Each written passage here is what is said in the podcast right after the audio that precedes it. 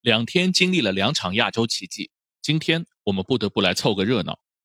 前天沙特落后一球，两球逆转了阿根廷；昨天日本队也是一球落后，二比一同样逆转了德国队。这让亚洲足球从卡塔尔和伊朗的惨败中走出来，扬眉吐气了一把，也让咱们中国球迷非常眼红。逆转一次叫做冷门，出现两次还能不能叫冷门？这个事情我们可以掰扯一下。在我看来，亚洲足球的爆发只是一个时间问题。咱们中国球迷之所以对两场结果那么震惊，其实还是因为对咱们这些邻居的陌生。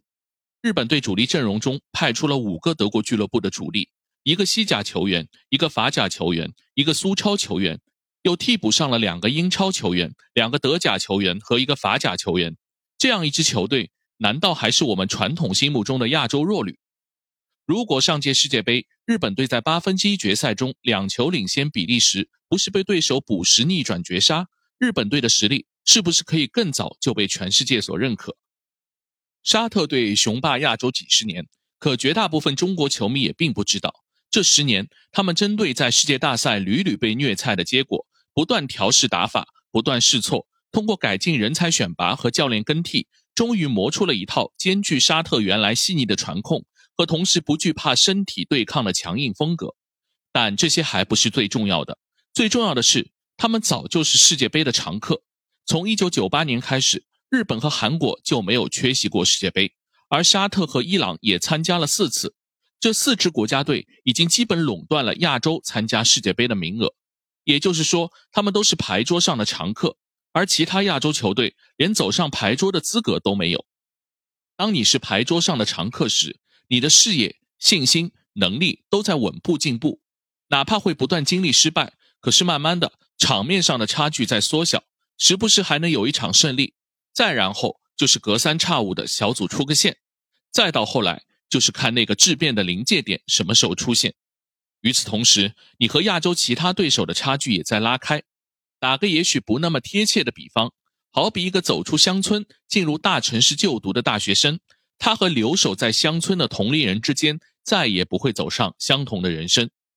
看看卡塔尔第一次上牌桌的不知所措，你就知道稳定亮相有多重要。正是有了足够的积淀，沙特和日本不是在这个时候爆发，也会在某个时候爆发。即便是被英格兰玩弄于股掌的伊朗，也绝不像赛场上表现出来的那么不堪。不信，我们后面几场小组赛还可以验证。他们三支球队。加上今晚将出场的韩国，已经有了在这个牌桌上自如的和对手切磋的底气，随时准备张开大口，趁人不备狠咬一口。阿根廷和德国正好成为那两个倒霉蛋，重要原因当然还是因为两强自己的轻敌咎由自取。阿根廷显然更关心他们的烤肉设备大于研究对手。原来体坛周报的老记者，也在西马开有电台的冰岩老师，昨天在微博还透露。阿根廷队从集中那一天开始，就因为足协把梅西情怀贪婪地进行商业操弄，根据赞助商的要求，球员忙于各种采访直播，在球场上大家看到的就是球员的懒散。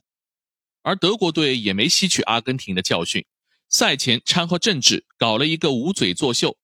比赛中，吕迪格还做出玩闹动作羞辱对手，然后自己作死。才一球领先，就早早的把穆夏拉、金多安换下场，一副坐等中场哨响的模样。沙特和日本当然还没到可以轻易战胜世界足球豪门的地步，但不管什么球队，如果真的不把他们当回事，付出的教训也是惨痛的。也许我们可以下个判断：相比2002年出成绩背后的偶然，2022年将是亚洲足球的一个转折，世界足球的版图有望改变。亚洲足球将不会再被视为羸弱可欺的鱼腩，那亚洲其他这些学渣怎么办？谁不想上牌桌？不少中国球迷自我安慰，拿我们预选赛对阵沙特和日本的成绩试图说明中国队没那么差，我们没出现只是因为对手太强。得了吧，这种阿 Q 精神还是不要有的好。亚洲四小龙能稳定的走上牌桌，那是苦心经营多年的结果。世界杯前瞻中。我为大家详细分析了各国目前所走的道路。日本队在国家愿景规划的指导下，内部稳定联赛，同时全面海外布局。国家队脱亚入欧，球员则遍布欧洲五大联赛，特别是德国。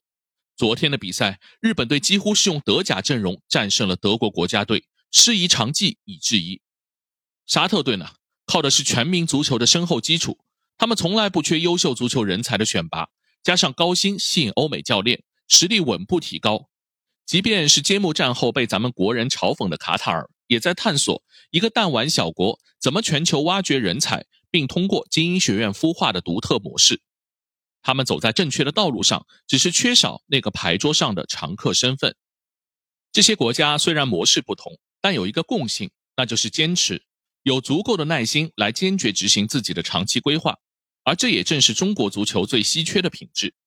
今天因为节目时间关系。我们不可能展开讨论中国足球的弊病，但可以用一句话来概括，就是咱们和日本足球差不多同时启动改革，但三十年时间，中国足球的职业联赛和青少年培养体系全面垮塌，欧洲主流联赛的留洋球员彻底归零，在这样的塔基上，还能指望国家队获得突破吗？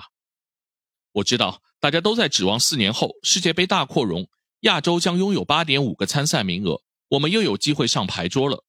我只是想提醒大家，本届世界杯预选赛，中国队仅仅排名 B 组第五，总积分并列亚洲第九。